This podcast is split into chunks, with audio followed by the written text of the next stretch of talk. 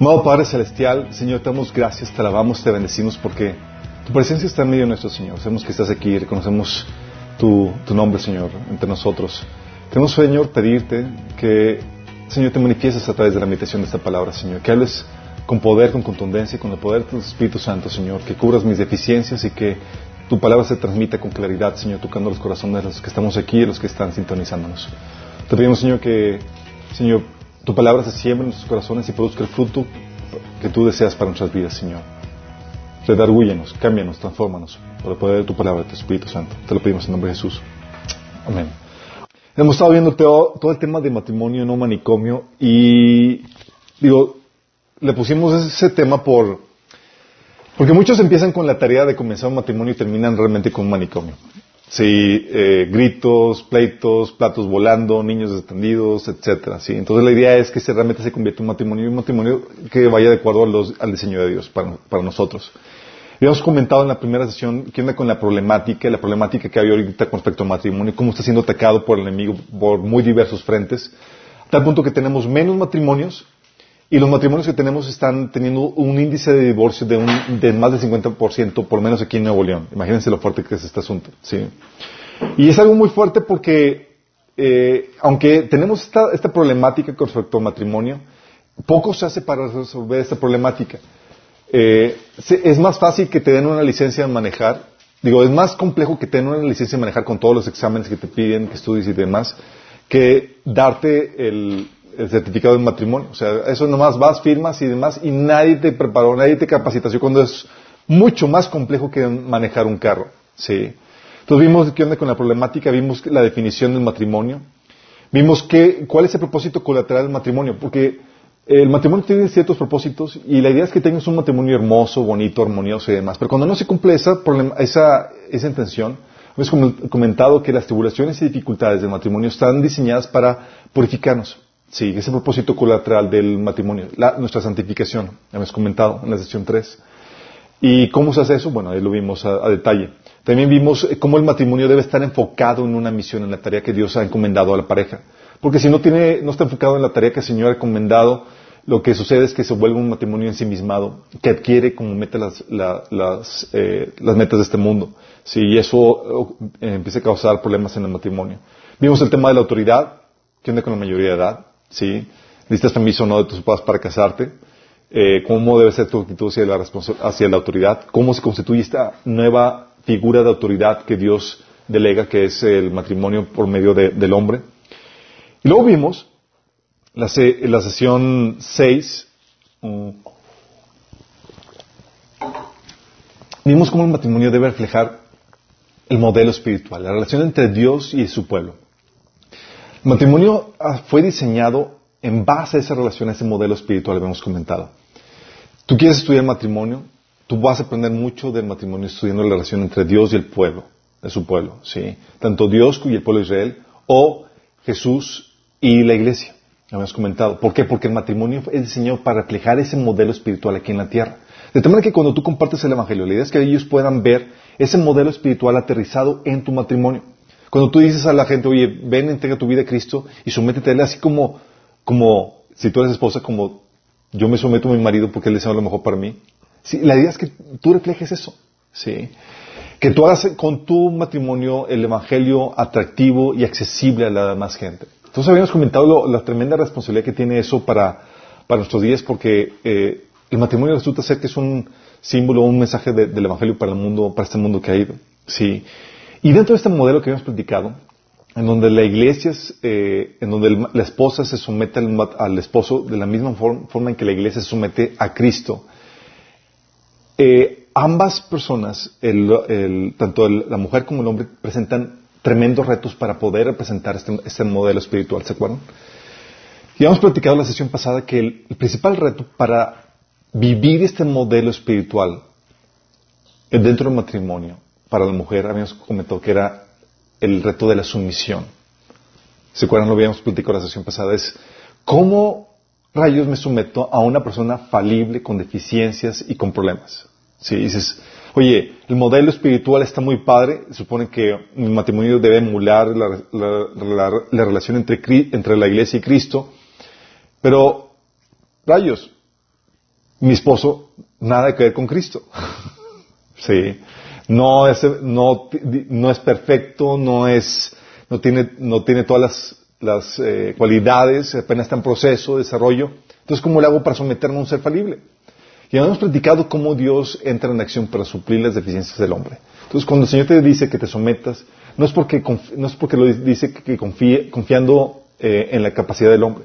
Lo dice para que, eh, esperando que confíes en su intervención para suplir las deficiencias que tiene el hombre. Todos vimos qué onda con eso, el reto para la mujer, pero ahora vamos a ver el reto que tiene el hombre en tratar de vivir este modelo espiritual eh, que es la relación entre que ejemplifique la relación entre Cristo y la iglesia. Porque no solo la mujer, o la, no solo la, mujer es la única que tiene retos, el hombre también los, tiene, chicos. Dices, oye, ¿qué reto más grande que someterse a un marido con deficiencias, con problemáticas? Sí, es un reto que tiene la mujer muy fuerte. Pero el hombre no está exento de retos. Y dentro del modelo que el Señor nos llama a vivir dentro del matrimonio, si el reto para la mujer es la sumisión, el hombre tiene un reto también que es muy peculiar. Sí. El hombre, ya hemos comentado, tiene deficiencias. Sí, hay deficiencias de tu matrimonio. No sabe, oye, no sabemos cómo amar, cómo expresar el amor correctamente, somos medio toscos, no sabemos cómo educar bien a, nuestros hijos. Sí, tenemos retos de muy diversas índoles, retos financieros, laborales, eh, enfermedades, etcétera, que hay que vencer en nuestro matrimonio. Pero el principal reto de todo esto, para el hombre, es ejercer su liderazgo, chicos. Sí. Nada más imagínate, ponte a pensar en eso. Y cuando hablo de, ejercer el liderazgo me refiero a dos cosas. Me refiero a el ejercer su autoridad para implementar la voluntad de Dios en su familia. Es el principal reto para el hombre. Sí. Eh, y eso también implica el saber dirigir a un público difícil. A un público rebelde, sin preparación, muchas veces sin conocimiento o con una visión personal de cómo deben de hacer las cosas, tanto hijos como esposa, sí, me refiero. No es como que el hombre que cuando quiere ejercer el, este modelo dice, ah, pues todo va a ser color de, de un lecho de rosas.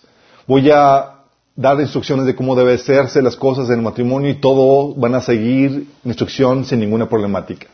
Ja, ja, ja. Te encuentras con una problemática donde hay oposición para que tú ejerzas el liderazgo como deba ser, ¿sí? Te voy a explicarte para que entiendas bien a qué me refiero. Vamos a ver el primer punto. Aquí me refiero con que eh, dentro del, reto de ejercer su liderazgo, uno de los principales eh, vamos a ver el punto uno, que es el ejercer la autoridad.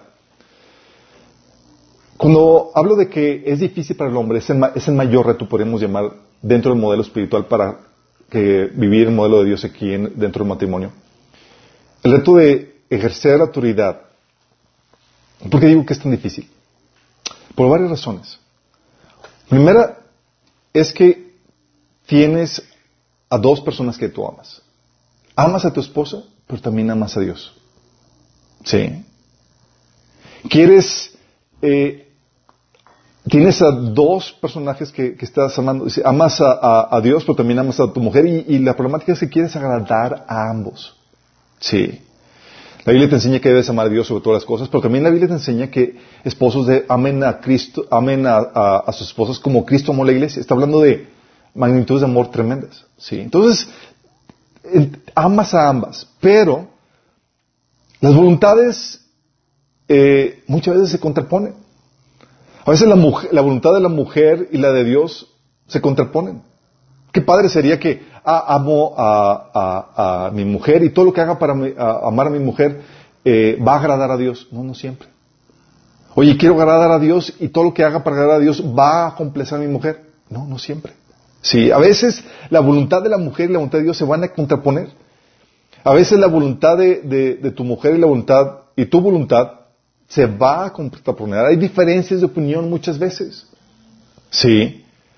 O sea, y cuando hablo de que, de que se va a contraponer a tu, a tu voluntad, eh, la mujer, muchas veces va, va a haber diferencias de, de- de convicciones, diferencias de criterio. Tú crees que esto es mejor y tu esposa cree que aquello es mejor. Diferencias de, de estrategia en cuanto a lo que se debe proceder. Tú crees que hay que hacer esto y la mujer piensa que, que hay que hacer aquello. Y tienes diferencias de, de- de voluntades y no hay tanto problema con que hay diferencias de voluntades si alguna cediera, hubiera la, la posibilidad de que, ah, pues yo cedo, ¿sí? De que dijera la mujer fácilmente, pues me someto, con sencillez, pero no. Ella va a querer que su voluntad prevalezca. ¿Sí? Y es ahí donde, mm, o sea, amo a Dios, amo a mi mujer, hay voluntades diferentes y la problemática es que muchas veces va a tocar que ella no se quiere someter, sino quiere que su voluntad prevalezca porque tiene la convicción de que es lo mejor. Sí. De hecho, en Génesis 3.16 menciona que eso sería una problemática dentro del matrimonio. El Señor le dijo a la mujer, desearás controlar a tu marido. Génesis 3.16, imagínate. Entonces, ¿con qué problema nos, dejaron? Sí. Dices, oye, entonces va a querer tomar control del matrimonio, lo que está queriendo decir. Sí. ¿Y eso qué va a pasar? Va a poner al hombre en una encrucijada, lo va a poner entre la espada y la pared. Pues ante estas diferencias de voluntad, si agradas a, tu mujer, cuando hay esas discrepancias entre la voluntad de Dios y la mujer, si agradas, si agradas a tu mujer, ¿vas a hacer mujer a Dios? Imagínate. O simplemente no vas a ser fieles a, tus, a las convicciones que Dios puso dentro de ti.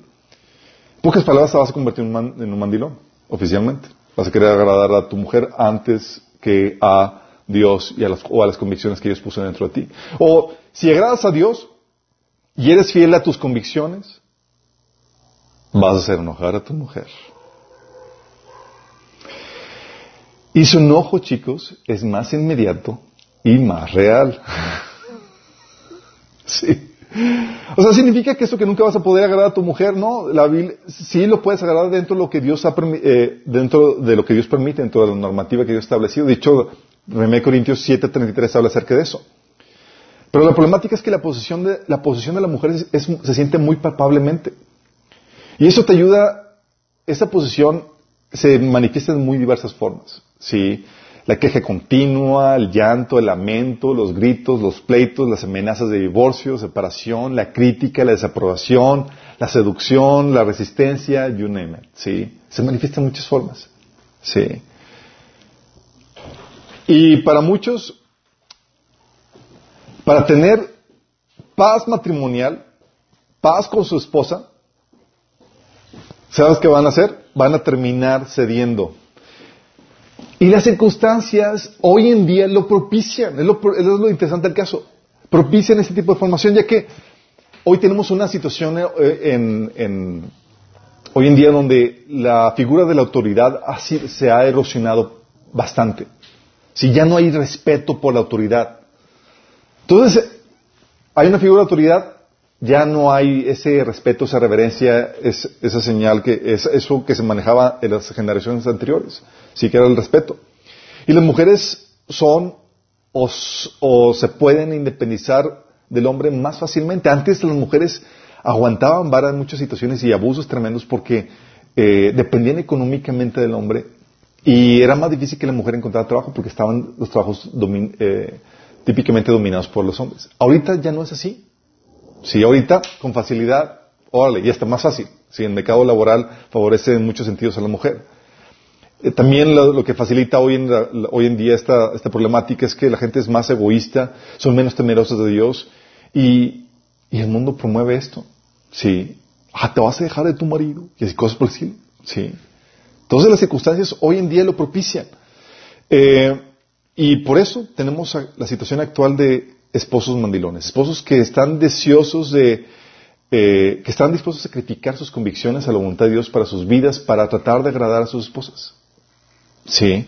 Hombres que no son capaces de imponerse a sus mujeres, hombres temerosos de contravenir o hacer enojar a sus mujeres, hombres fácilmente manipulados por sus mujeres, hombres que están dispuestos a ceder la voluntad de Dios para hacer la de la voluntad de sus mujeres.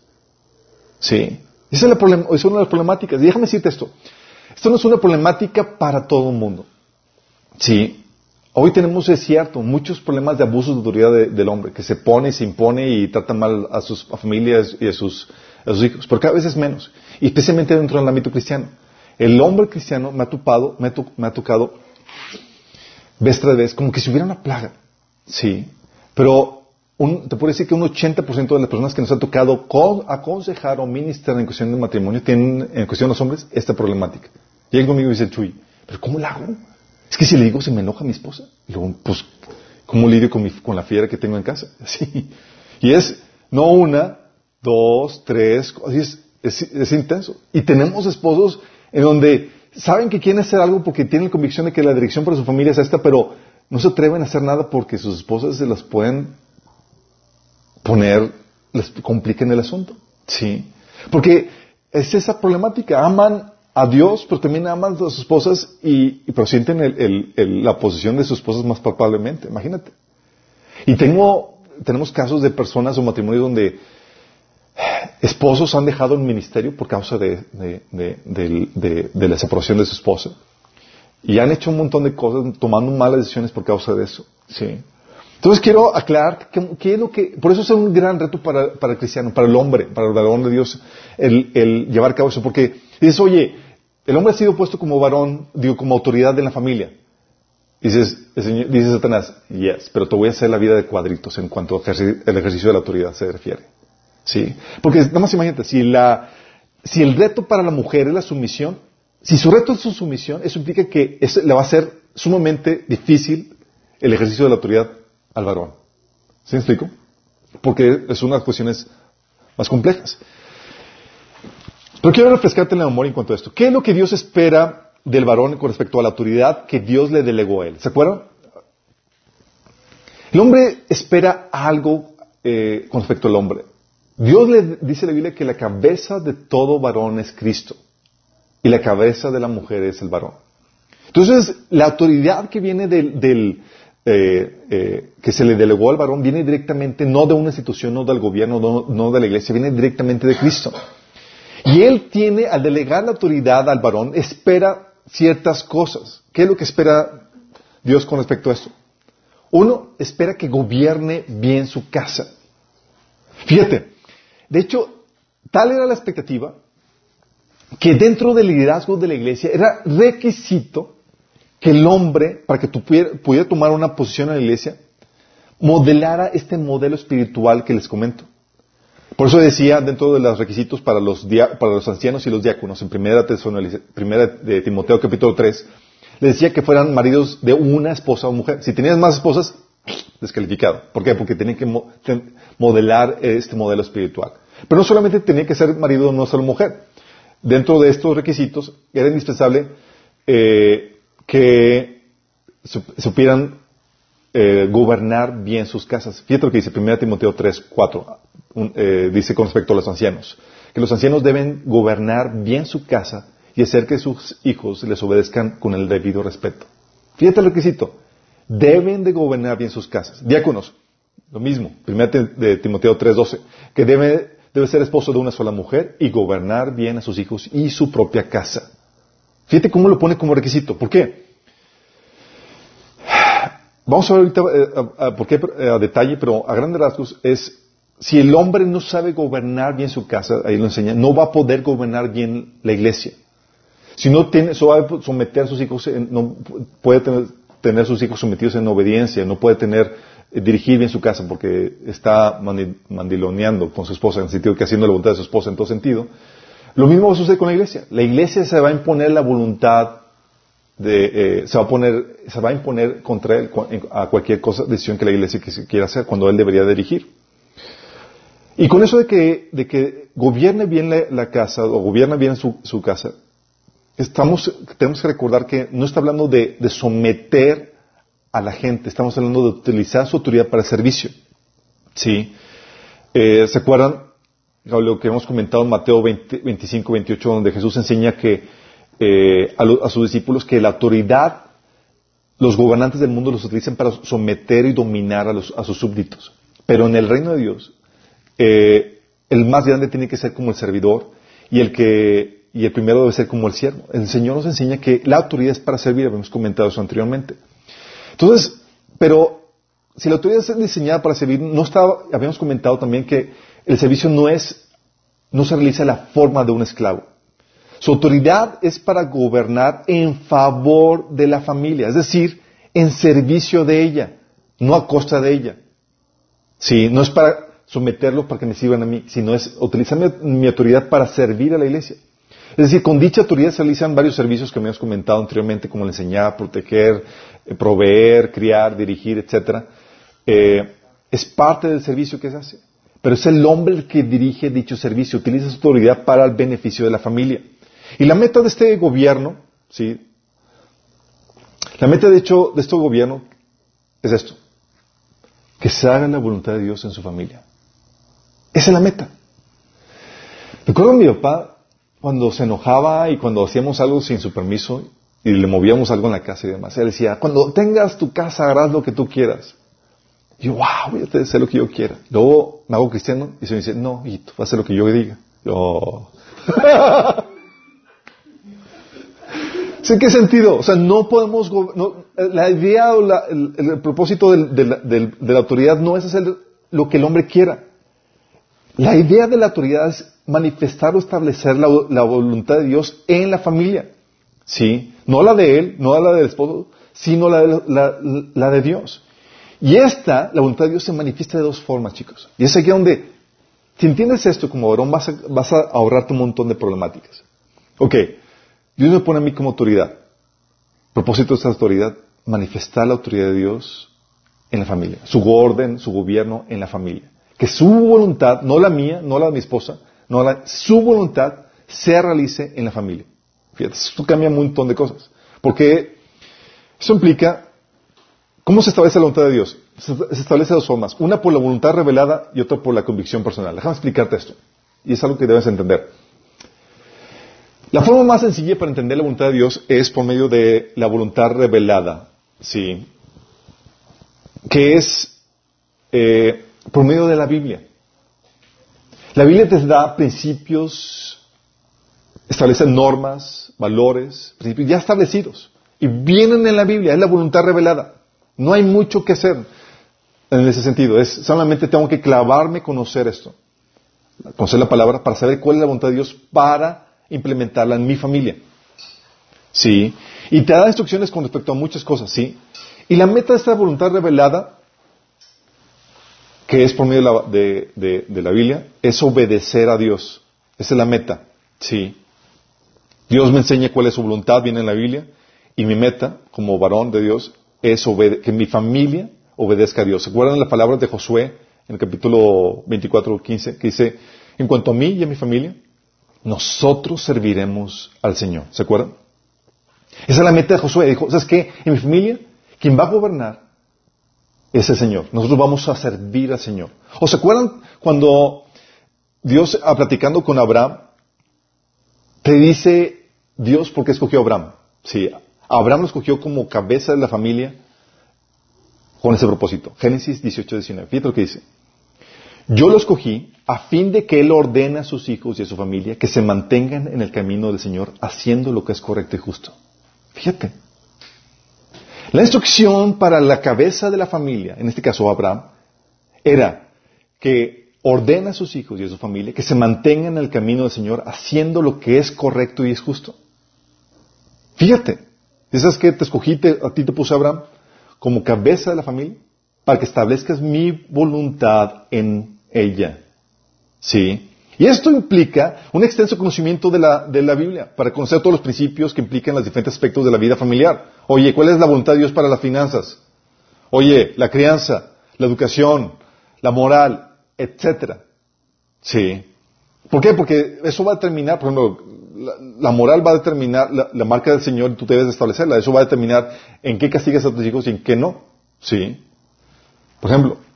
Y eso la Biblia nos enseña constantemente esto. En Josué, por ejemplo, 1.8 te dice, estudie constantemente el libro de la instrucción. Medita en él de día y de noche para asegurarte de obedecer todo lo que ahí está escrito. Solamente entonces prosperarás y te irá bien en todo lo que hagas. Esta instrucción fue para Josué. Si sabes qué, Josué, te puso como cabeza de la familia y eso tiene responsabilidades que debes acatar. Primera responsabilidad, tienes que establecer mi voluntad revelada. Y por eso tienes que estudiar el libro de la ley. Sí. Fíjate lo que dice, medita en él día y de noche para asegurarte de obedecer todo lo que está ahí escrito. Fíjate qué grueso. Así te lo pone y dice, responsabilidad para varón. que quiere manifestar la voluntad de Dios ahí, es, es eh, estudiar la, meditar la, palabra de la ley. Luego también menciona que mi pueblo, aquí lo transmito, no te preocupes.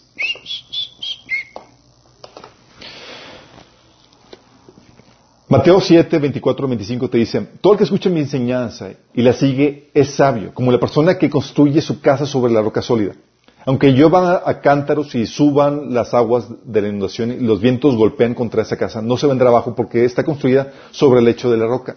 Y esta roca, como está diciendo aquí, no es Cristo, son las enseñanzas de Cristo, las cuales tú como varón debes de conocer. ¿Sí? ¿Por qué? Porque si tú no conoces las enseñanzas del Señor, ¿Qué va a pasar? Oseas 4.6 dice que mi pueblo fue destruido por falta de conocimiento. ¿Cómo vas a establecer el gobierno de Dios en tu familia si ignoras la voluntad de Dios? ¿Será posible eso? Imposible. Y luego fíjate lo que dice Oseas 4.6, las implicaciones que tiene para tu familia al ignorar la voluntad de Dios. Dice, mi pueblo fue destruido porque le faltó conocimiento. Por cuanto desechaste el conocimiento, yo te echaré del sacerdocio. Y porque olvidaste la ley de tu Dios, también yo me olvidaré de tus hijos. Fíjate cómo afecta tu mal sacerdocio a tu descendencia. Por cuanto olvidaste la ley de Dios, yo me voy a olvidar de tus hijos. Fíjate lo que sucede. Sí. Y esto, chicos, esto de la voluntad revelada, lo que hace es que te facilita la vida tremendamente. Porque ya no tienes que romperte la cabeza para muchas problemáticas. Gente me contacta, me, una, un hermano me contacta, oye, ¿qué opinas de, esa situación en la familia? Y yo, ¿cómo que qué opino? Tratando de hallar el hilo negro, ¿no? Y, ¿Qué dice la Biblia al respecto? Ah, si no se le ha ocurrido consultar lo que viene en la Biblia. Le digo, ¿qué dice? Me dice, no, no sé. y le mando los pasajes.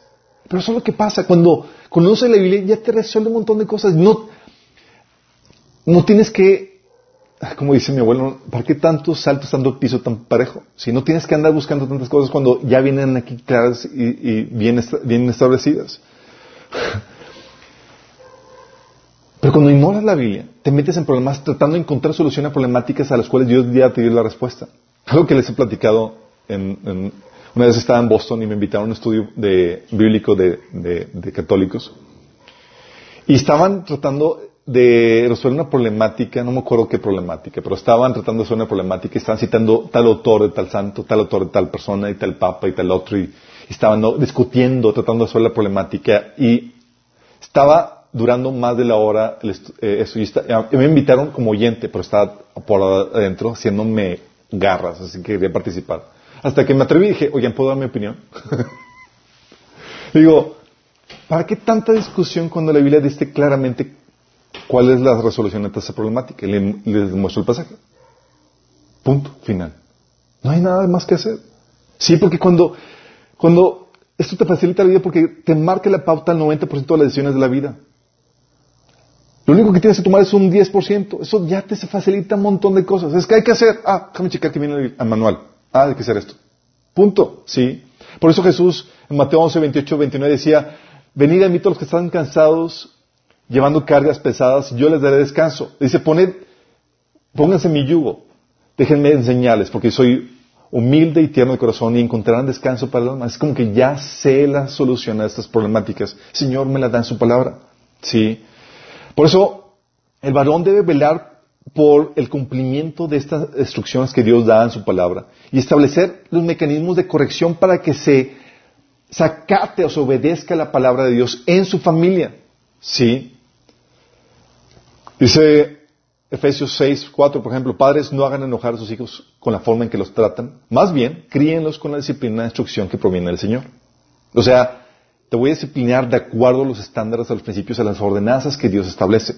¿Sí? Entonces, ¿cómo se establece el gobierno de Dios? Una es por la voluntad revelada. Tengo que conocer la Biblia, la palabra de Dios para poderla implementar en mi matrimonio. Y la otra es por medio de la convicción personal que les había comentado. Esto de la convicción personal, chicos, estoy hablando del el uso de criterio de tu sabiduría personal para tomar decisiones en la familia. Sí. Ah, la meta de esta de la convicción personal, mientras que la meta de la, voluntad revelada es obedecer a Dios, la meta de la convicción personal es tomar la mejor decisión. Fíjate. ¿Por qué, ¿Por qué se manifiesta la voluntad de Dios por medio de la convicción personal? Déjame decirte, los mandamientos de Dios te dan parámetro general, un marco teórico general, pero hay muchos detalles de forma, de estrategia y demás que no te dice la Biblia. Pero te deja a ti a que tomes la mejor decisión de acuerdo al criterio y la sabiduría que Dios te ha dado a ti. ¿Sí me explico? Hay muchas cosas que va a depender de tu criterio personal, de tu sabiduría para tomar la mejor decisión. Y pesa sobre el varón el tomar la mejor decisión. ¿Sí? Uh, entonces el criterio o la sabiduría personal se ejerce dentro de las normas de Dios en asuntos en donde no hay mandatos claros y directos de Dios en su palabra. Pablo hablaba de esto en 1 Corintios capítulo 7, 25. Fíjense lo que dice Pablo. En cuanto a la pregunta acerca de los jóvenes que todavía no se han casado, para ellas no tengo ningún mandato del Señor. Fíjense lo que dice. Con respecto a ese asunto, no hay ningún mandato de Dios. Pero, y luego dice, pero el Señor, en su misericordia, me ha dado sabiduría digna de confianza que les voy a transmitir. Fíjate. Diciendo, no hay mandato de Dios, y como no hay mandato, entonces ¿qué queda? Ah, pues usar la sabiduría que Dios me ha dado. Él les va a dar mi consejo. Sí. Exactamente. ¿Qué es lo que hace el Señor? Ahí te da el parámetro general en la palabra, ¿sí? Pero hay muchas cosas donde no queda otra más que, como no hay no son eh, mandatos, no hay mandatos claros ni directos ni específicos para las circunstancias que estás lidiando, te deja a ti a que tomes la mejor decisión basada en la sabiduría que Dios te ha dado. Sí. Es aquí donde el criterio y la opinión personal del varón es la que debe de prevalecer. ¡Oh! Proverbios 21.1 dice, el corazón del rey es como el arroyo dirigido por el Señor, quien lo guía por donde Él quiere. Uno confía en, donde, buscando tomar la mejor decisión, buscando la dirección del Señor, en que el Señor va a guiar los pasos, las decisiones a tomar cuando estás buscando hacer su voluntad. Aún en estas decisiones en las cuales no, no tienes un mandamiento claro. Lo que hace el varón es que busca la dirección del Señor aún en esas decisiones, esperando que sean las mejores decisiones. Esperando que el Señor esté guiando sus pasos, como dice Romanos 8:14, que todos los que son guiados por el Espíritu de Dios son hijos de Dios. ¿Y por qué digo que el, criterio del varón debe prevalecer? Porque Dios establece que las esposas deben someterse a sus esposos. Dice Efesios 5, 22 al 24, esposas, sométanse a sus propios esposos como el Señor. Porque el esposo es cabeza de su esposa, así como Cristo es cabeza y salvador de la iglesia, la cual es su cuerpo. Así como la iglesia se somete a Cristo, también las esposas deben someterse a sus maridos en todo. O 1 Timoteo 2, 12. No permito que la mujer enseñar ni ejercer dominio sobre el hombre, sino estar en silencio. Está hablando de acatarse sin rezongar. ¿sí? 1 Corintios 11.3 dice, ahora bien, quiero que entiendan que Cristo es cabeza de todo hombre, mientras que el, hombre es cabeza de la mujer y Dios es cabeza de Cristo. Entonces, al momento de poner Dios como la cabeza, el, responsable, está hablando que las decisiones, la, la toma de decisiones depende del varón. Es decir, es su criterio, es su convicción la que debe prevalecer. ¿Me explico? Porque es la forma en que Dios va a manifestar su voluntad en la familia. Esto significa que, el hombre implementa la visión que Dios le ha revelado a él para su familia en beneficio de ella. Entonces, no la visión de la esposa, no la visión de los hijos. Por ejemplo, yo, eh, les algo que le platicaba la, semana pasada, yo tenía mi visión de cómo manejar la familia, los recursos, su negocio de mi papá, pero mi papá nomás no me dejaba. Él tenía otra visión diferente. Sí. ¿Por qué? Porque la, la visión que debe prevalecer es la visión que Dios le ha dado al varón. Sí en beneficio de su familia. Esto implica, obviamente, una comunión con Dios buscando la dirección de Dios para su familia. Y Dios lo que hace es que le da una visión de lo que su familia podría llegar a ser, el estilo de vida que podría tener, eh, su preparación, su tamaño, su lugar, etcétera. ¿sí? También eso significa que el varón implementa la estrategia y las decisiones más convenientes de acuerdo a la sabiduría que Dios le ha dado para muy diversos tópicos. ¿sí? Y esto, chicos, tomar la, tener el peso de responsabilidad de tomar la mejor decisión es se debe tomar con, temor y temblor, sí. Esto implica, obviamente, experiencia y mucho liderazgo. Tener mucha sabiduría para esto.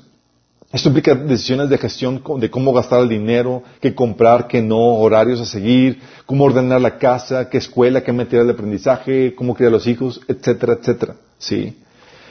¿Qué hace la esposa entonces? La esposa aquí funge como consejera eh, y solo eh, eh, funge como consejera dándole al esposo su contribución en cuanto a, apoyando al esposo con su sabiduría.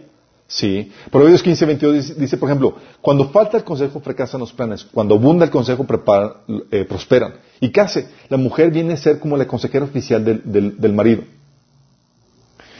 Cuando hablo de consejera, estoy hablando de que da su punto de vista, da su perspectiva, quita los puntos ciegos, pero no significa que se tenga que obedecer lo que ella hace.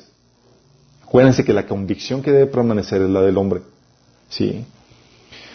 Hay veces en matrimonios donde dice la esposa, no, ¿de qué sirve que te diga nada? Pues cada uno nunca hace lo que yo te digo. Sí, así sucede. ¿Cómo que de qué sirve? O sea, a ti, cuando la mujer dice, da su opinión y demás, lo que hace es que ya no queda de ti. Sí. Pero cuando tú no das tu opinión y toma el hombre una decisión con información parcial que no fue complementada con la tuya, tú te haces compartícipe de su mala decisión. No vale que él sea el responsable, no tú. Sí. ¿Qué hace? Entonces, la esposa funge, como consejera. Eh, las aportaciones o propuestas de la esposa se siempre, chicos, es algo que los varones deben entender, se deben de considerar llevándolas delante de Dios. No se toman como un punto a seguir. Ah, pues es que mi esposa me dijo eso, entonces hay que hacerlo. No. Es, ok, escuché eso, déjame ver, déjame considerar. Sí. Lo que el hombre busca es la sabiduría detrás de ese consejo, de esa perspectiva de la mujer. Vamos a ver si tiene o no hace sentido. Al fin de cuentas voy a tener que ser, ser mi convicción lo que, lo que me parece que es lo correcto dentro de esto. Por ejemplo, ¿se acuerdan cuando eh, Abraham, eh, cuando Sara le dio una instrucción a Abraham de que, de que corriera a su hija, a su, a su, a la esclava y a su hija, ¿sí? Dice en Génesis 21 del 9 al 13, dice, pero Sara se dio cuenta de que el hijo de Agar, eh, el hijo de Agar la egipcia le había dado a Abraham, se burlaba de, de su hijo Isaac. Por eso le dijo a Abraham, eche de aquí a su esclava y a su hijo. Fíjate, suena así como una orden, ¿verdad? Abraham obedeció. No fue como que, ah, sí, lo que diga mi esposita. No. dice, echa de aquí al hijo de la esclava. Dice, el hijo de esa esclava jamás tendrá parte en la herencia con mi hijo Isaac. Ese asunto angustió mucho a Abraham. Fíjate cómo la, posición de, convicciones es, amo mi hijo, no quiero que sea pararlo, pero también amo a mi esposa y tengo, sí. Angustió mucho a Abraham porque se trataba de su propio hijo. ¿Y qué hizo Abraham? Trajo el asunto delante de Dios. Y fíjate, en su plática con Dios, Dios le dijo a Abraham, no te angusties por el muchacho ni por la esclava. Hazle caso a Sara, porque tu descendencia se establecerá por medio de Isaac. Hasta que Dios dio la luz verde. Ah, ok. Sí. Aquí, entonces, ¿a quién estaba obedeciendo Dios? ¿A Sara o a Dios? Eh, Abraham, ¿a quién estaba obedeciendo? ¿A, Sara o a Dios? A Dios. Pero la contribución de Sara fue muy importante. ¿Me explico? Porque lo que hace el hombre es, sí escribo tu contribución, pero lo traigo delante de Dios para saber si realmente es lo que quiero o no. Y no es sino hasta que el Señor me muestra a mí qué es lo que quiere, que lo sigo. Mientras, no. Entonces cuando la mujer dice, ah, ¿de qué sirve que te diga, te diga si no, siquiera nunca haces lo, que... No, es que no se trata de que haga tu voluntad. Se trata de que lo considere, lo pese y lo traiga delante de Dios.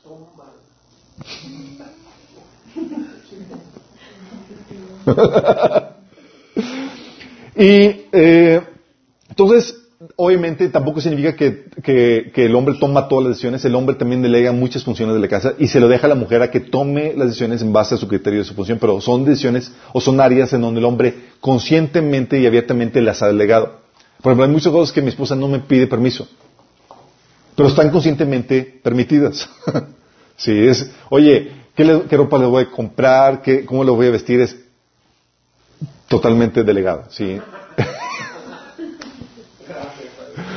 Sí, porque la idea es delegar. Sí, pero hay asuntos donde es, ok, esto yo lo tomo. Sí, y cualquier contribución la peso y la traigo delante de Dios. Y sin embargo, chicos, aunque esta es la voluntad de, Dios, si nos, damos cuenta. ¿Cuál es el propósito de Dios al darle la, autoridad al hombre? Es que el hombre gobierna bien su casa. Y eso implica que, que establezca el reino de Dios, el gobierno de Dios en su familia. Y para eso es por medio de la voluntad revelada, conocimiento de la, Biblia, o de sus mandamientos, implementarlos en la Biblia, y por medio de su convicción personal, que él tome sus decisiones por convicción, no por manipulación de la, esposa. ¿Vamos? Sin embargo, el enemigo tiene un, va a atacar la autoridad, chicos. Va a atacar a tu familia. Va a, va a hacer hasta lo imposible por desviar al varón de la voluntad de Dios. Porque si desvía al varón, ¿qué va a pasar? Va a desviar a toda la familia. Y el hombre y, Dios, y Satanás sabe que si desvío la cabeza, desvío todo. Y traigo desorden y caos y voy a traer destrucción. Sí. ¿Qué va, a hacer el, ¿Qué va a hacer Satanás, chicos? ¿Qué se imagina? Dice, no, no, no. Si la suegra lo utiliza en otros casos. Pero en este caso, exactamente, va a utilizar el punto débil del hombre. La mujer. La mujer, chicos. Sí. Va a ser el punto débil del hombre para que traicione la voluntad revelada de Dios. ¿Se acuerdan el caso de Adán y Eva? Chicos, déjame decirte esto. El hombre enamorado hace tonterías por la mujer. Y también hace proezas. Sí. Fíjate el caso de Abraham, de Adán, perdón, Génesis 3 del 6 Dice, la mujer quedó convencida. ¿Se acuerdan cuando convenció la serpiente? Es, ok, una mujer convencida para el mal. Uh, peligro, sí. Y casada. Con un hombre enamorado de ella. Uh, sí. es la única.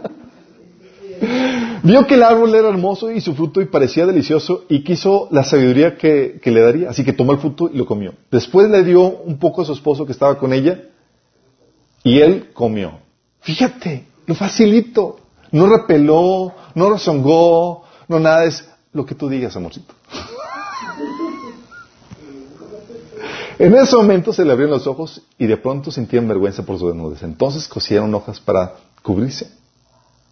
Adán cayó en este pecado que nos mandó al traste a todos, porque ¿a quién, Dios, ¿a quién Satanás utilizó? En la mujer. ¿Eso significa que va a utilizar a la mujer para siempre? No. Pero debe estar consciente. Gracias a Dios que hay mujeres piadosas que levantan a sus maridos y los, y los, y los empujan a que obedezcan a Dios. Sí. Gracias a Dios así es. Muchas veces. Pero no siempre es así. Debes tú estar consciente de eso. Ahorita el problema de los hombres mandilones, chicos, que muchos cristianos viven, es un problema donde la mujer está tratando de controlar el matrimonio, convencidos por el enemigo. Sí. Entonces, ¿qué pasó aquí? Por causa el hombre, déjame decirte, la mujer es el punto débil del hombre porque el hombre típicamente, el hombre cristiano por lo menos, ama a su mujer, en teoría. ama a su mujer. Sí. Y quiere agradarlo. Sí. Y es en serio que en las pláticas matrimoniales que hemos tenido con, que tienen con los varones, esa es la problemática, es que no quiero desagradar a mi mujer. Yo, sorry. a veces lo va a ser necesario. O el otro caso, sí, tenemos el caso de, de, el caso de este Adán. El caso, ¿qué otro caso sale finalmente? Salomón, ¿se acuerdan?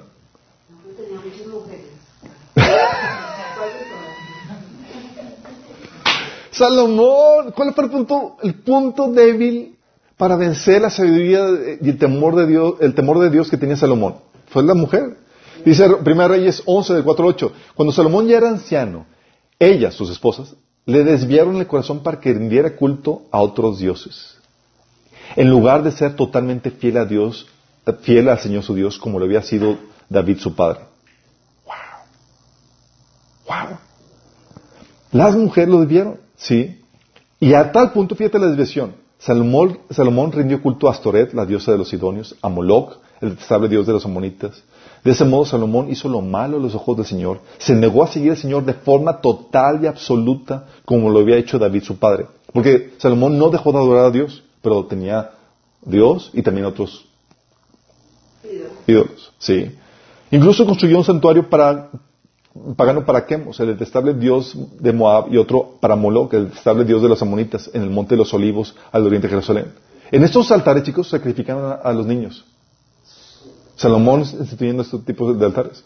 Salomón construyó estos santuarios para que todas sus esposas extranjeras quemaran incienso e hicieran sacrificios a sus dioses. ¿Para qué? visitado por mujeres. O los israelitas, ¿se acuerdan? ¿Se acuerdan el consejo, el consejo de Balaam para que Israel cayera en maldición? ¿Se acuerdan cuál fue? Que Balaam le dice, como no pudo maldecir, le dijo, mira, te voy a dar el tip. Agárrate de las muchachonas más guapas que tengas y, y que seduzcan, seduzcan a los israelitas para que caigan en pecado. Sí, fíjate lo que dicen, números 25 del 1 al 3. Mientras que los israelitas acampaban en Sitín, comenzaron a prostituirse con las mujeres moabitas, las cuales los invitaban a participar en sacrificios a sus dioses. Los israelitas comían delante de sus dioses y se inclinaban a adorarlos. Ellos los llevó a unirse al culto de Baal peor. Por tanto, le a una terrible mortandad. Imagínate. ¿Qué fue lo que utilizó otra vez? Acá. ¿Se acuerdan acá? ¿Quién fue acá? Famoso, no por lo que hizo, sino famoso por quién se casó. ¿Quién fue? la esposa de Jezabel, ¿sí? Primera Reyes 21 del 25 al 26 dice, Nunca hubo nadie como Acab que animado por Jezabel, su esposa, se prestara para hacer lo que ofende al Señor. Oh my goodness. La mujer, el punto de vista del hombre, utilizado para violentar la, la voluntad revelada de Dios. Y no solamente eso, para que el hombre traicione su, convicción personal. El hombre sabe cuándo hacer cosas por convicción y cuándo las hace por manipulación. Cuando las hace por manipulación, no tiene la convicción, no lo haría si estuviera en una situación de, de opresión, pero lo hace nada más por, porque la mujer lo está obligando y instigando para hacerlo. Sí, lo hace sin estar convencido. ¿Se acuerdan de Sansón? Dos veces. Dos mujeres. Primero su esposa. Sí. Al cuarto día le dijeron a la esposa de Sansón, seduce a tu esposo para que nos revele la adivinanza. Del contrario, te quemaremos a ti y a la familia de tu padre. ¿Acaso nos invitaste aquí para robarnos? ¿Se acuerdan la situación del episodio? Fíjate. y la esposa no, no lo estaba incitando que cometiera algún pecado. No era pecado de revelar la adivinanza. Pero lo estaba incitando a que fuera infiel a sus convicciones a que hiciera su voluntad, la voluntad de la esposa y no la de, la de Sansón. Sí. O el caso de con Dalila. Sí, también en San, 1 Samuel, Primera de Reyes, digo, Primera Jueces, Primera Jueces, Jueces 16, dice, Dalila le dijo a Sansón, dime tu secreto de tu tremenda fuerza y cómo se te puede atar y dominar. ¿Se acuerdan? Y Sansón le decía, no, no quiero, no, no quiero. Igual que con su esposa, no, no quiero. Y al final, ¿qué?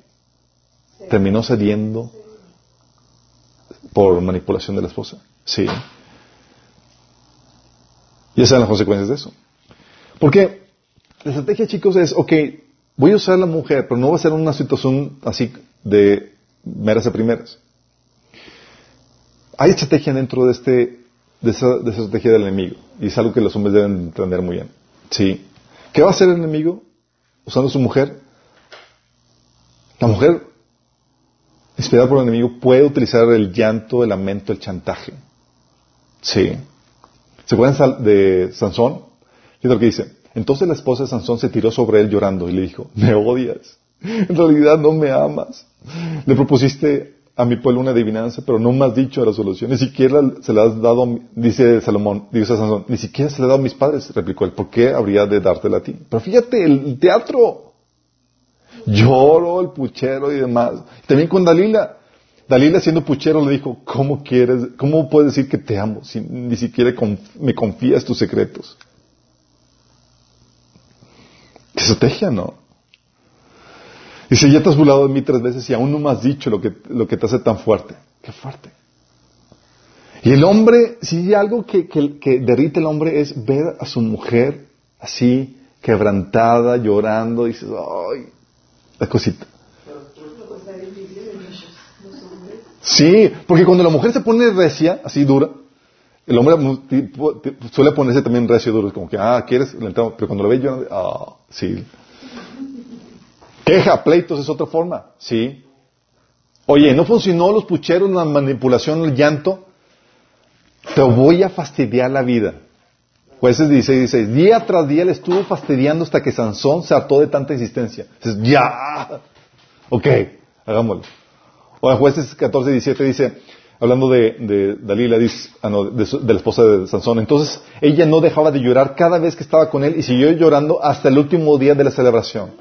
Finalmente, cuando llegó el séptimo día, él dio la respuesta porque lo estaba fastidiando con tanta insistencia. Imagínate. Entonces, ¿por qué le dio la respuesta? ¿Por cómo, cómo logró vencer sus, las convicciones del hombre? Con esta, fastidiando la vida. De hecho, la Biblia dice en Proverbios 19:13 que la mujer pendenciera es gotera constante, te está fastidiando la vida.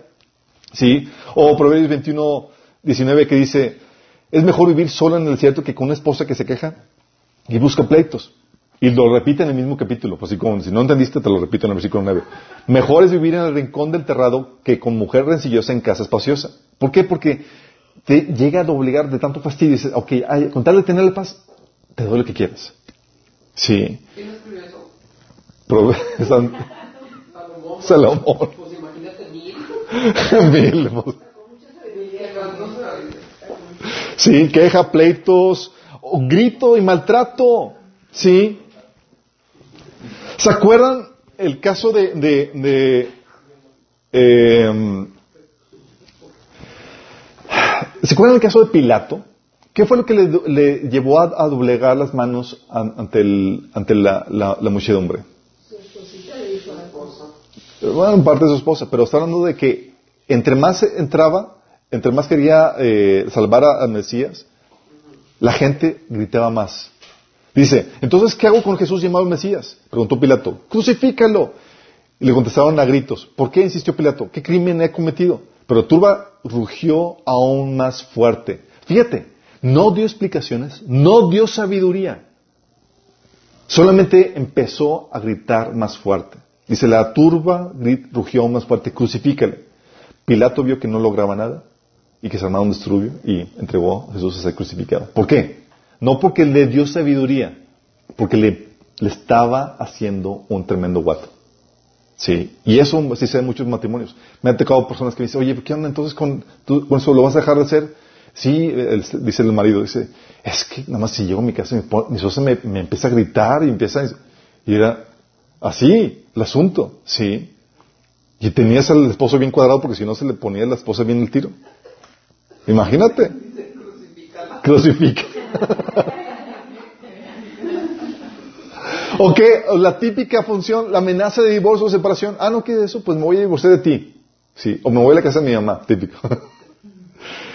y eso, chicos, tú, en la relación de, Dios con el pueblo de Israel, tú veías que era la misma situación. Israel, en su relación con Dios, también dijo de Israel, ya no aguanto a Dios, me voy. Sí. Números 14, 13, ¿se acuerdan? Dios quería llevar al pueblo a la tierra prometida, vio que era complicado, ya no quería seguir a Dios y dice, pues vámonos. Dice, números 14 del 3 al 4, ¿por qué el Señor nos está llevando a esta tierra solo para que muramos en batalla? A nuestras esposas y a nuestros hijos se, llevarán, como botín. ¿No será mejor que volvamos a Egipto? Entonces conspiraron entre ellos, escogemos a un nuevo líder y regresemos a Egipto. Es decir, abandonemos a Dios y su proyecto y vámonos a donde vivíamos. Sí. Y Dios dije, ah, sí, órale, sí. Porque es típica amenaza. También, chicos, es muy normal. Los matrimonios que hemos aconsejado es la esposa típicamente amenazando, ah, no, me divorcio. Y el, esposo bien doblegadito porque si no se le va a la esposa y con todos los hijos. ¿Sí? También la crítica, la desaprobación. Es otra forma en como las mujeres tratan de controlar al varón para que haga su voluntad. ¿Se acuerdan el caso de Milka? Segundo Samuel 6, del 16 al 23, dice, entonces cuando el arca del Señor estaba en la ciudad de David, Milka, digo Mical, hija de Saúl, se asomó por la ventana. Cuando vio que el rey David saltaba y danzaba ante el Señor, se llenó de desprecio hacia él. Qué oso, qué naco. Cuando David regresó a su hogar para bendecir a su propia familia, Mical, la hija de Saúl, salió a su encuentro y le dijo indignada, Qué distinguido se veía el rey de Israel exhibiéndose descaradamente delante de las siervas, tal como lo haría cualquier persona vulgar. Pues es que era hija de la, del, rey anterior, era de la Jai. David le replicó Mical, estaba danzando delante del Señor quien me eligió por encima de tu padre y de su familia. Tómala. pleito doméstico familiar documentado en la Biblia. Él me designó como líder de Israel, el pueblo del Señor, y de ese modo celebro delante de Él. Así es, estoy dispuesto a quedar en ridículo e incluso ser humillado ante mis propios ojos. Pero esas sirvientas que mencionaste, de seguro se, seguirán pensando que soy distinguido. Y Mical, la hija de Saúl, nunca tuvo hijos en toda su vida. Crítica, desaprobación es otra forma. O la otra es seducción, chicos. Sí, ya habíamos visto cómo eh, las mujeres moabitas seducían a, a Israel para que pecaran eh, rindiendo culto a, a Baal peor, ¿sí? O eh, las esposas de Salomón, cómo lo sedujeron al pecado. O la resistencia, ¿sí? Es decir, simplemente y flagrantemente, no quiero, no quiero y no quiero, no lo voy a hacer. ¿Se acuerdan? con Séfora? Seforita. Que Moisés acá monechón aquí. Amorcito, vamos a circuncidar a los hijos, tengo que seguir la tradición, es parte de... No, no lo, vas a circuncidar. Primero pasas por, el, por encima de mi cadáver. Y luego tienes el caso ahí, dice en Éxodo 4 del 24 al 26. Ya en camino el Señor salió al encuentro de Moisés en una posada y estuvo a punto de matarlo, pero se fuera tomando un cuchillo de pedernal, le cortó el prepucio de su hijo. Luego tocó los pies de Moisés con el prepucio y le dijo, no hay duda, tú eres para mí un esposo de sangre. O sea, estaba así enojada de que, oh, no es porque estabas a punto de morir, no, no, lo. Después de eso el Señor se apartó de Moisés, pero Sephora había llamado a Moisés esposo de sangre por causa de esa circuncisión. No creen que era un apodo bonito, chicos. Sí. Era así para tratar de, de desquitarse de lo que hizo. Otra forma, chicos, por medio de la profecía. Hay esposas profetas y son muy peligrosas. Sí, Apocalipsis 2.20, ¿se acuerdan? Dice, sin embargo, está hablando Jesús a, una iglesia, dice, sin embargo tengo en tu contra que toleras a Jezabel, esa mujer que dice ser profetiza. Con su enseñanza engaña a mis siervos, pues los induce a cometer inmoralidades sexuales y a comer alimentos sacrificados a los ídolos. Eso es muy peligroso, chicos, porque es una seducción espiritual. Muchas, a mí me tocó un, estuve en un noviazgo donde yo no escuchaba bien la voz del Señor, todavía no aprendí a escucharlo. Y ella era profeta, imagínate. Entonces era siempre, el Señor me enseñó, me dijo que hiciéramos esto. Ah, pues el Señor te dijo, pues hagamos eso. Porque el Señor le decía. Sí. Y es algo que ya hemos platicado vez tras vez, chicos. Sí. Si la esposa es profeta y dice, Señor dice esto, que hagamos esto y aquello, no significa nada. Al menos que el Señor se lo revele a él directamente o ponga la convicción de que es tal cual. Si no pone en Dios la convicción al varón, lo que dijo es viene a ser cero, viene a ser nada. ¿Sí? Y hay mujeres que dicen, es que estás desobedeciendo al Señor porque no estás haciendo lo que yo te digo. No. Si realmente viene el Señor, Dios se lo va a mostrar a Él. ¿Sí? ¿Vamos? Ok. Estas son las, las, estrategias que utilizan las mujeres. ¿Sí? Y que el enemigo va a aprovechar a la mujer para utilizar, para tratar de convencer al que el varón deje de ser la voluntad de Dios o sea infiel a sus convicciones para que termine siendo la voluntad de la mujer. ¿Vamos? dices, oye, pues bueno, ¿qué pasa, hombre? Si hago la voluntad de, de, mi mujer, voy a tener paz en mi casa, tranquilidad, todo va a ser color de rosa. No. Juicio de Dios a los mandilones.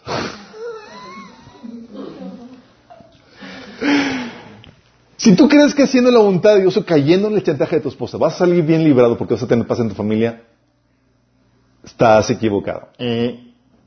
Tienes el caso y ves, ves tras vez, como ves en la Biblia, cómo Dios castiga este tipo de, de, actuar en el varón. Por ejemplo, en Adán. ¿Sí? Fíjate cómo Dios reprendió a Adán. Génesis 3.17 dice, al hombre le dijo, por cuanto obedeciste a la voz de tu mujer, y comiste del árbol que te mandé diciendo, no, comes, no comerás de, él, maldita será la tierra por tu causa. Fíjate, que dice, ¿por cuánto qué? Obedeciste a la voz de tu mujer. Fíjate. Es decir, pusiste la voz de tu mujer por encima que mi mandato. Y eso está penado por mí. Y va a maldición. Castigo. Sí. O Salomón. Sí. Primera Reyes 11 del 9 al 13. El Señor estaba muy enojado con Salomón, porque su corazón se había apartado del Señor, de Dios de Israel, quien se le había aparecido dos veces. Le había advertido Salomón específicamente que no rindiera culto a otros dioses, pero Salomón no hizo caso al mandato del Señor otra vez. En consecuencia, el Señor le dijo, ya que no has cumplido mi pacto y has desobedecido mis decretos, ciertamente te arrancaré el trono y se lo daré a uno de tus siervos. Fu. Bye bye reino. Bye bye. Y hay, hay varones a quienes se les quita lo que Dios le delegó porque no fueron fieles. Y porque, lo mismo que Salomón. Dice, pero como, pero por amor de tu padre David, no lo haré mientras viva, sino que lo quitaré el trono a tu hijo. Fíjate qué fuerte. Está hablando, si acaso no lo hago mientras que vives, es por consideración, no a ti, a tu padre David, que fue fiel a mí. Qué fuerte, ¿no? O el caso de Moisés, chicos. El caso de Moisés, el que vimos ahorita. Fíjate la, la, la severidad de Dios con Moisés por dejar que su esposa, la voluntad de su esposa prevaleciera y no la voluntad de Dios para su familia. Lo que les leí, Éxodo 4, 24 al 26. Rumbo a Egipto, en un lugar donde Moisés se detuvo con su familia para pasar la noche, el Señor enfrentó a Moisés y estuvo a punto de matarlo.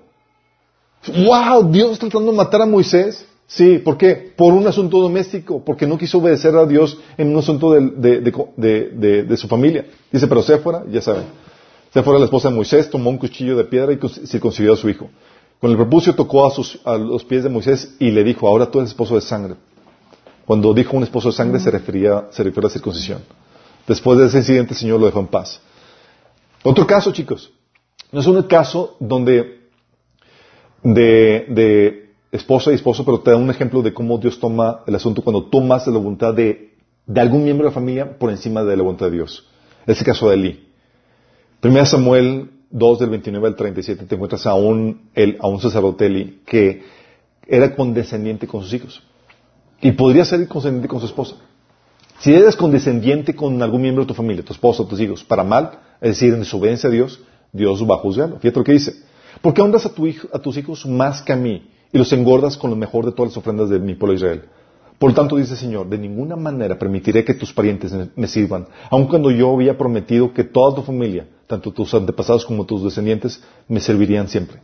Fíjate cómo está diciendo, por cuanto no estás gobernando bien tu, tu casa, fuera del ministerio. Yo, el Señor, Dios de Israel, lo firmo. Yo honro a los que me honran, yo humillo a los que me desprecian. En efecto, se acerca el día en que acabaré con tu poder y con el de tu familia. Ninguno de tus descendientes llegará a viejo. Abraham. ¿Se acuerdan cuando Abraham hizo el caso a su mujer sin consultarlo con Dios? Lo que le ocasionó.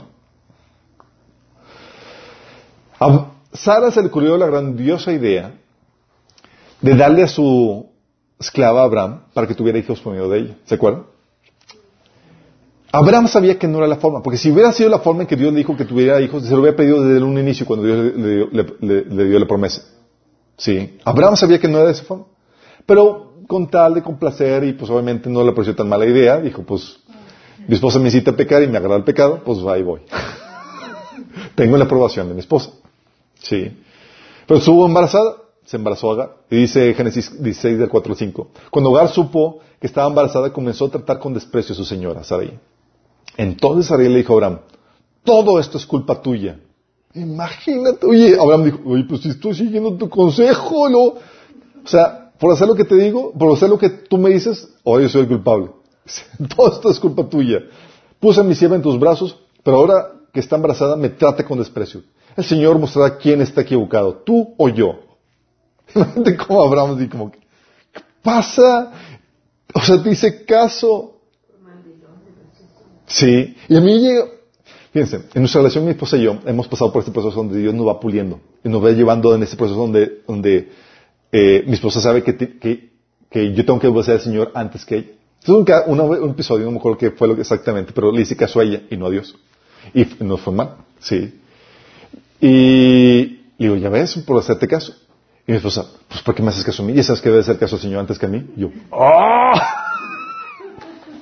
Porque, le hago, porque no le hago caso me va mal. Y cuando le hago caso también me va mal. Entonces, mejor hazle caso a Dios. Sí. Los israelitas ya saben, sí, caso de, Valpeor, vino una, destrucción, una, catástrofe sobre ellos porque las, las, estaban, las mujeres habían incitado a los hombres a que rindiera culto a los ídolos. O Sansón, ¿se acuerdan qué pasó con Sansón por causa de hacerle caso a Dalila?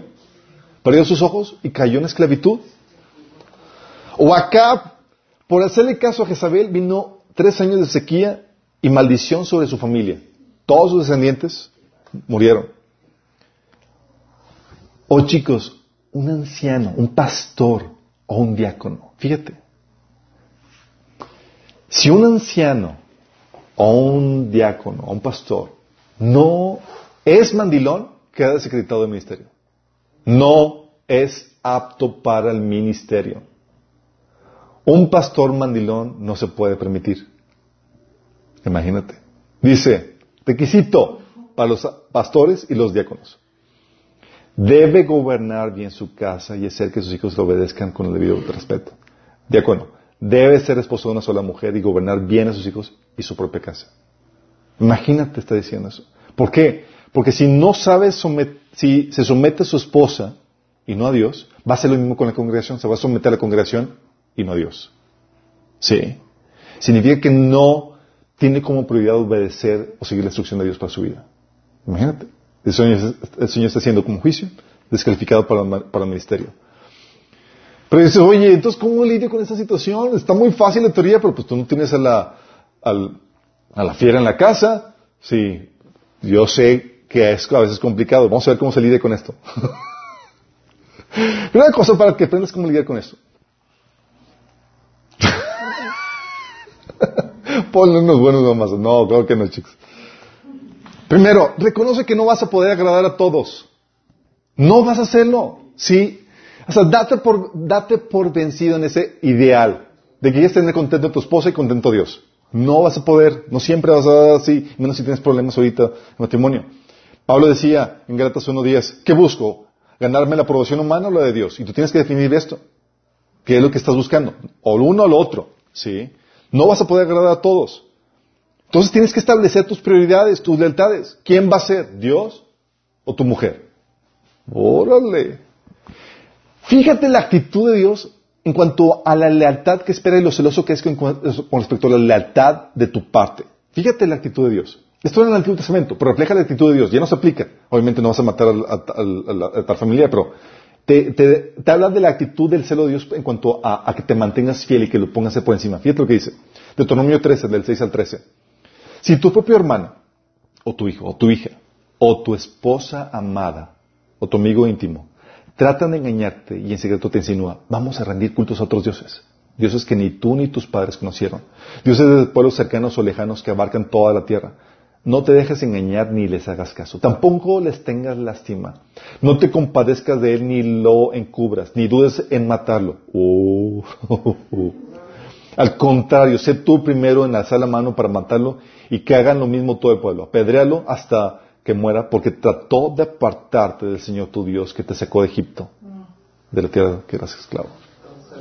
Fíjate lo, eh, obviamente no aplica esto, ahorita estamos en tiempo de la gracia, el Señor quiere salvar al que quiere incitarte a desviarte, pero te habla del celo que, que, que espera que muestres en cuanto a tu devoción a Dios, ¿sí?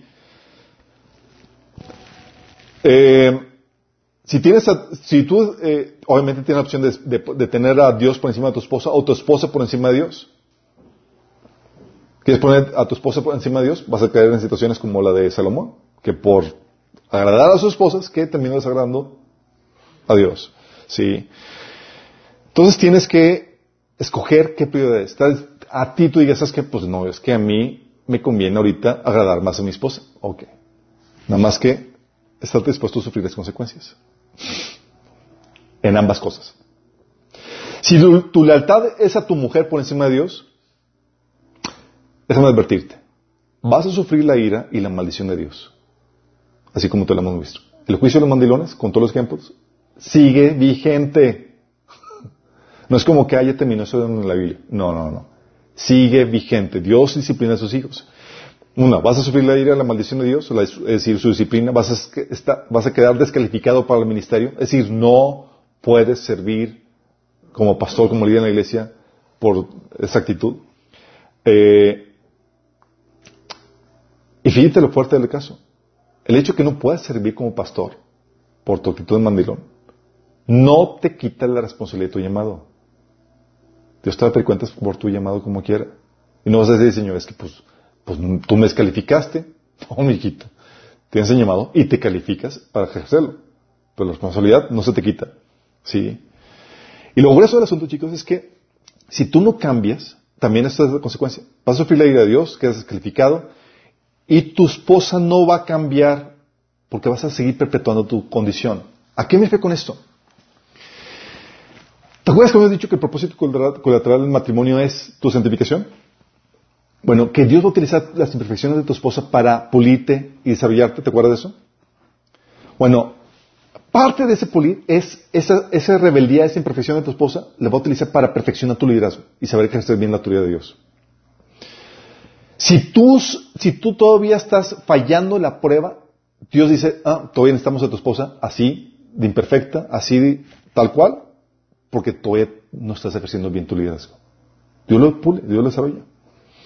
¿Se acuerdan cuando platicamos ayer, eh, el fin de semana pasado, de cómo cuando eh, Dios terminó de tratar con mi esposa, trató conmigo, a punto de que me estaba reprendiendo el Señor por, por maltratos, eh, según yo, inofensivos que le hacía?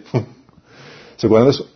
Bueno, ¿saben qué fue lo que desató el, el, trato de Dios en mi, en mi esposa? Fue esto mismo. Yo venía, obviamente, somos, somos un proceso en crecimiento, estamos siendo santificados y Dios va tratando con diferentes cosas en nuestra vida.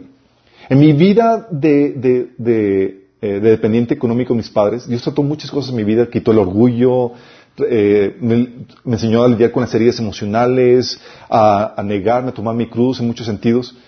Entonces, cuando yo entré al matrimonio, yo tenía muchas cosas resueltas, pero no esta. Esta, chicos, fue un reto increíble para mí. Estaba, era una, situación estresante porque mi esposa me ponía en una situación donde me decía esto, me decía, es que si no sé su voluntad, si no sé lo que, si no sé lo que ella me pedía, eh, mi esposa me decía, es que no me amas. yo es que sí la amo. Y era una situación donde yo tenía que llegar con Dios, Señor, ¿cómo la amo? O sea, la tengo contenta por estar, haciendo tu voluntad, te de, todo debe fluir como debe ser, ¿no? Y, y, luego ella piensa que no la amo cuando realmente sí la amo. Y el Señor venía conmigo y todavía recuerdo, el Señor me decía, ¿Y yo cómo soy contigo? ¿A poco si, ¿a poco si tú me dices que si yo te, te eh, ejerzo mi liderazgo, contigo como yo quiero y tú y no es como yo, como yo, como tú esperas que sea, ¿tú me puedes acusar de que no te amo? No, Señor, tú me amas como tú quieres de tu manera, con, con tu sabiduría. Y yo no tengo que acoplarme a tu sabiduría. Bueno, tú tienes que hacer lo mismo con ella. Y si yo me enseñaba eso, era como que, entonces no puedo conformarme a ella. No, tú tienes que esperar que ella se crezca en madurez y que ella se conforme a ti. Porque tú tienes que ser reflejo de mí en el matrimonio. Y yo no cumplo chiflazones. Tú no puedes decirle a Dios, ah, Señor, si no me hace el carro último modelo, no me, no me, no me amas. ¿Será que Dios no te ama? No. Dios te ama con sabiduría. No, consintiendo tus chiflazones. Pero el hombre piensa que, la forma en que se ama es consintiéndote, dándote placeres, buscando tu comodidad. Y la forma en que Dios ama es buscando tu madurez, no tu comodidad, llevándote a crecer a la imagen de Cristo. ¿Sí? Entonces yo estaba entre la espada y pared en muchas situaciones donde, donde yo quería agradar a mi esposa, pero agradarle implicaba desobedecer a Dios o implicaba fallar a mis convicciones. Recuerdo situaciones problemáticas donde tenía que decirle mi esposa, eh, Le decía, oye amor, dame feedback en cuanto a esto, porque tenemos que tomar una decisión con respecto a eso. Y me decía tal cual, ¿de qué te sirve que te dé feedback? Nunca haces caso, nunca haces, lo que yo te digo. Y yo, amor, necesito tu feedback. Sí. ¿Por qué? Porque le esperaba que yo no hacía lo que ella eh, hiciera. Luego, cuando le preguntaba algunas cosas, eh, cuando me daba algún, algunos detalles, me decía, oye, hay que hacer, hazlo de esta forma. Y decía, ¿por qué? Y luego me decía, ¿por qué vas a cuestionarme otra vez? Siempre me cuestionas. Yo sí, quiero sabiduría. ¿Cuál es la lógica detrás de lo que me estás proponiendo? Sí. Y era un donde me pulía y demás. Y el Señor siempre me, decía, mantente fiel a mi palabra. Mantente fiel a tus convicciones. No cedas. Pasé la prueba y acto seguido, ¿sabes qué pasó? Dios trató con mi esposa. Y de sufrir mi liderazgo, Dios la trató de tal forma que ella empezó a gozar el liderazgo que Dios nos había mandado. De la noche a la mañana, en la tarde que Dios dio con mi esposa, de, yo ser el peor esposo, yo me convertí en el mejor esposo. Le decía, señor, le decía a mi esposa, ¿qué, qué, fue lo que hice? Porque no supe exactamente qué pasó.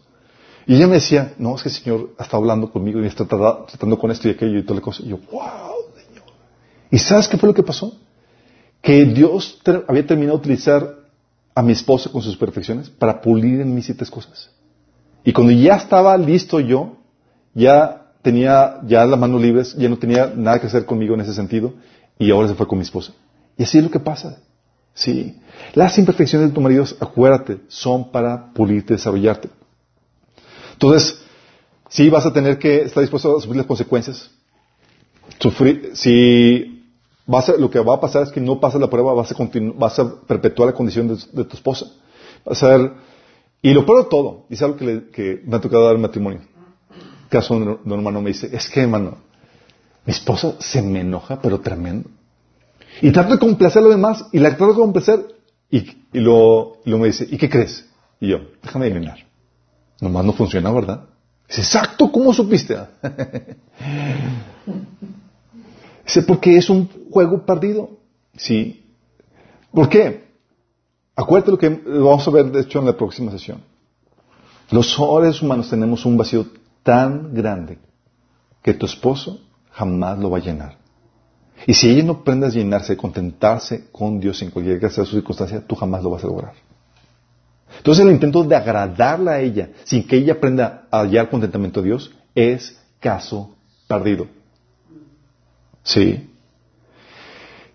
¿Y qué va a pasar? Entonces, tu intento de agradar a tu esposa, de subir a Dios para agradar a tu esposo, va a ser un caso perdido. ¿Sí? Si tu lealtad es a Dios por encima de tu mujer, vas a también sufrir las consecuencias. ¿A qué consecuencias? Vas a sufrir la ira de tu mujer. Vas a tener que lidiar con que te haga la vida de cuadrito, fastidiosa, así como, como lo hemos visto. Vas a tener seguramente un matrimonio insoportable. Qué fuerte, ¿verdad? Por obedecer a Dios. Y puede ocasionar que por obedecer a Dios, agradar a Dios, pierdas a tu familia o a tu matrimonio. ¿Puede suceder? Sí, sí puede suceder. 1 Corintios 7, 15 te menciona. En cambio, si el esposo o la esposa que no es creyente insiste en irse, dejen que se vaya. En esos casos el cónyuge creyente ya no está ligado al otro porque Dios los ha llamado a vivir en paz. Pero si no es creyente. Si no es creyente. Si es creyente se lleva al caso a la iglesia. Pero cuando no es creyente dices que yo no aguanto el que mi marido ejerza por su fe un matrimonio como, como lo que Dios manda. ¿Sabes qué? Puedes perder el matrimonio. Si dices que ya no aguanto que seas cristiano, ya no aguanto que estés llamando, que estés leyendo la Biblia, que quieres ir a la iglesia todo el tiempo, que quieras seguir a, tu Señor. Y ella quiere decir, por causa de eso, tú estás libre. Obviamente tratas de hacer todo posible por ganarla para Cristo. ¿sí? Por eso el Señor nos enseña en Lucas 14, 26, 26 al 27. Si alguno viene a mí y no sacrifica el amor a su padre, a su madre, a su esposa, a sus hijos, a sus hermanos y a sus hermanas, y a su propia vida, no puede ser mi discípulo. Y el que no carga su cruz y me sigue no puede ser mi discípulo. Entonces tienes que estar consciente que puede ser, sí, sí puede ser, que por agradar a Dios tengas que tengas a tu esposa no, no contenta, no satisfecha, y que incluso puedas estar al, borde de perder el matrimonio. Puede suceder eso. Pero tú tienes que estar dispuesto a poner a Dios por encima de todo. Tu obediencia a Dios lo vale. Cristo, tenerlo Él, es más valioso que cualquier cosa. Sí. Y aparte, tiene la ventaja de que vas a tener a Dios de tu lado. Sí. Si tomas la decisión correcta, debes saber cómo taclear cada una de, las estrategias del enemigo para doblegar tu autoridad. Sí. Es decir, oye, mi esposa con sus llantos, lamentos, chantajes, quejas, seducciones, Vas a tener que no ceder a todo eso. Vas a tener que resistir sus críticas, sus amenazas, sus gritos, sus pleitos, su ley de hielo, sus desplantes, sus caras. Vas a tener que hacerlo. Pero ya tienes un propósito mayor, porque tú sabes que lo estás haciendo para someterte a la voluntad de Cristo.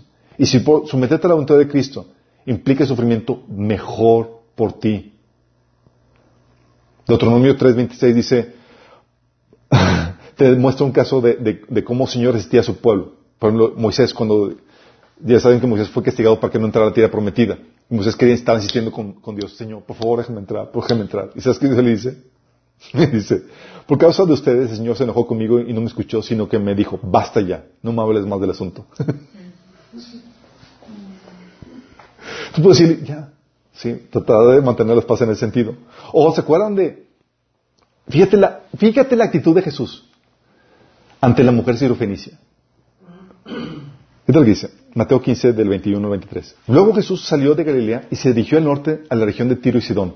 Una mujer de los gentiles que vivía ahí se le acercó y le rogó, ten misericordia de mí, oh Señor, hijo de David, pues mi hija está poseída con un demonio que lo atormenta terriblemente. Pero Jesús no le contestó ni una palabra. Fíjate. ¿Qué estaba haciendo? Estaba, a tal punto, dice, entonces sus discípulos le dijeron que la despidiera. Dile que se vaya, dijeron, nos está molestando con sus súplicas. En otra versión dice con sus gritos. Tienes a la mujer gritando, ¡Eh! Y Jesús aguantando vara. Sí. ¿Por qué? Porque era un asunto donde, no, sí, tengo que ser ante de Dios. Y ante de Dios es que tenga primero el pueblo de Israel. Sí. Entonces tienes que aguantar eso. Y el asunto aquí, chicos, es que tienes que atacar el, el contenido, no la forma. Si tu esposa está gritando eso, es atacar el fondo. ¿Qué es lo que me estás queriendo decir? Sí. Cuando Tú no puedes ceder a, sus, a llantos, chantajes, quejas y, seducciones. Cuando lo que quiere, cuando lo que quiere es violenta la voluntad de Dios, claramente, oye, quiere incitarte que desobedezcas a Dios. ¿Qué es lo que debe hacer? La Biblia te enseña que debes de corregir con la Biblia y escuchar, y estar abierto a escuchar sus contraargumentos bíblicos. Dice Tito 1.9 que el pastor, el líder de la iglesia, debe apegarse a la palabra fiel según las enseñanzas que recibió, de modo que también pueda exhortar a otros con la sana doctrina y refutar a los que se opongan. Es decir, tu esposa está queriendo enseñarte algo, inducirte algo diferente, es amor. Aquí en la Biblia hay que seguirlo ante Dios. Esto es lo que dice la Biblia. Y la responsabilidad del esposo es enseñarle lo que dice Dios en su palabra y por qué no se está procediendo como ella quiere. Es no, amor, vamos a hacer esto y muéstrale. Sí, con la Biblia. Oye, cuando lo que quiere es violentar tu convicción personal, no es un mandamiento que no en la Biblia. ¿Qué tienes que hacer? Externa sus razones y deja, de, deja que ella presente sus argumentos. Tú dale sus argumentos, dale tus argumentos, tu sabiduría de por qué estás haciendo lo que estás haciendo y deja que ella te presente sus contraargumentos. Pero no te muevas hasta que sus argumentos se convenzan. O mejor dicho, sigue tus convicciones, cualquiera que sea el resultado. Caso, el caso de Jesús. Fíjate lo que dice Mateo, Marcos 7, 24 al 30, el mismo caso. Luego salió Jesús de Galilea y se dirigió al norte, a la región de Tiro. No quería que nadie supiera en qué casa se hospedaba, pero no pudo ocultarlo. Enseguida una mujer que había oído acerca de él cayó a sus pies. Su hijita estaba poseída por un espíritu maligno, y ella le suplicó que le expulsara el demonio de su hija. Como la mujer era gentil, nacida en la región de Fenicia que estaba en Siria, Jesús le dijo, Primero debo alimentar a los hijos, a, los mi propia familia, a los judíos. No está bien tomar la, comida de los hijos y arrojársela a los perros. Fíjate, la estrategia, de discusión. Jesús enseña la sabiduría de por qué no está haciendo algo. Y escucha el contraargumento de la señora. Dice, es verdad, Señor, respondió ella. Pero hasta los perros que están debajo de la mesa se les permite comer las obras del plato de los hijos. Le da una respuesta llena de sabiduría. Luego Jesús dice, buena respuesta. Ahora vete a tu casa porque el demonio va a salir de tu hija. Si te das cuenta? Fue, no fue como que, ah, te lo voy a dar porque me estás insistiendo mucho. Give me wisdom. Dame sabiduría. ¿Por qué? Y, ella le da una respuesta llena de sabiduría que le convence a Jesús a hacerlo. ¿Sí? Entonces no te puedes mover sin convicción. Te tienes que, no, no, si, no, si te mueves sin convicción, te estás moviendo por manipulación. Otro punto, no debes devolver bien por mal. Digo, debes devolver bien por mal, ¿sí? A la esposa no se le agarra golpe, chicos. Sí, sé que hay unos quieren. Tranquilos. Eso en los países árabes. La Biblia enseña que los hijos es a quienes se disciplina. Pero tu esposa no es tu hijo. Sí.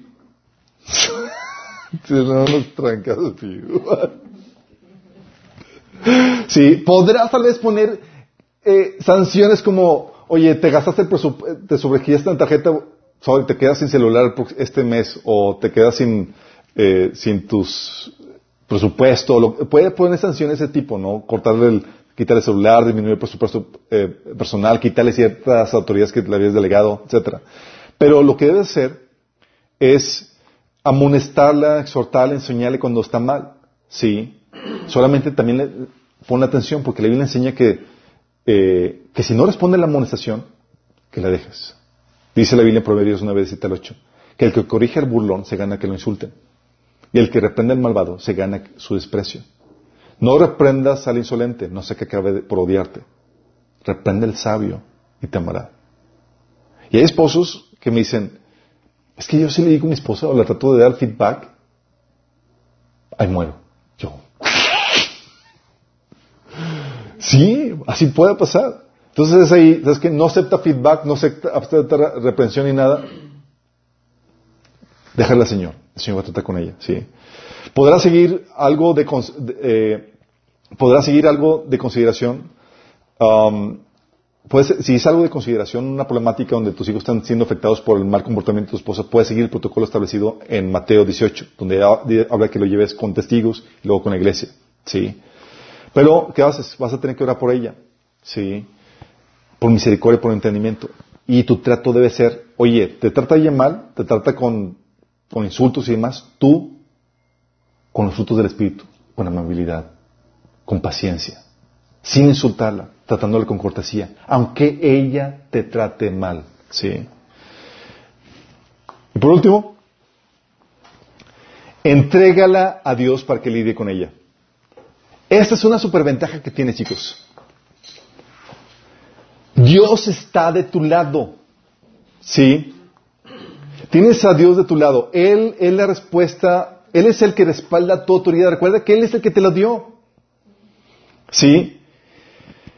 ¿Y qué, pasa cuando no se respeta la autoridad? ¿Sabes qué pasa? Dios le entra al quite. Dios es el que se encarga. Él es el que, si fuera necesario, Él da el castigo una vez que haya terminado el trato que tiene que hacer contigo. Ya que tú te puliste y utilizaste las imperfecciones de tu esposa para pulirte y desarrollarte, lo que hace Dios es que Dios trate con tu esposa. ¿Sí? Y puede Dios castigar a tu esposa. Eh, cuando anda en rebeldía, Dios, eh, lo que pasa es que tu esposa se expone a disciplina que viene de Dios. Si es que tú estás bien con Dios, si es que tú estás aprovechando eso para tu bien, si es que tú ya es el trato. Dice 1 Corintios 11:10, por esta razón y por causa de los ángeles, la mujer tiene autoridad sobre su cabeza, porque cuando se sale de esa autoridad, se expone al ataque demoníaco. 1 Corintios 11, del 30 al 32 dice que por esta razón, por lo, eh, esta es la razón por la que muchos de ustedes son débiles, están enfermos y algunos incluso han muertos. Si nos examináramos a nosotros mismos, Dios no nos juzgaría de esa manera. Sin embargo, cuando el Señor nos juzga, nos está disciplinando para que no seamos condenados junto al mundo. Dios puede enfermar a tu esposa, puede debilitarla, incluso puede quitarle la vida en disciplina por su rebelión a ti. Sí, sí puede hacerlo. Hay disciplina que se puede dar. Sí. En mi caso, Dios me ha disciplinado por, por desobediencia y también ha disciplinado a mi esposa. Sí. Y ha sido experiencias que después hablaremos de eso, pero sí es real esto. Oye, y último punto, si se quiere divorciar a ti por tu fe, haz lo posible dentro de lo permitido para ganártela para Cristo. 1 Corintios 7 dice, dice, ¿cómo sabes tu hombre si acaso salvarás a tu esposa?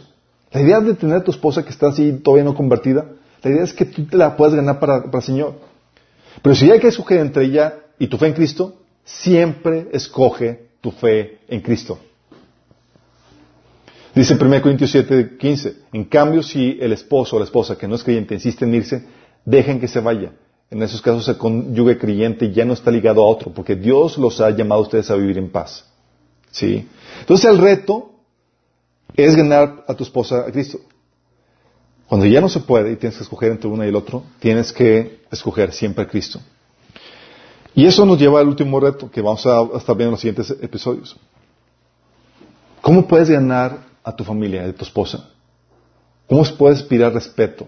¿Y cómo, puedes ganarlos para la fe con tu buen ejercicio de liderazgo? Sí.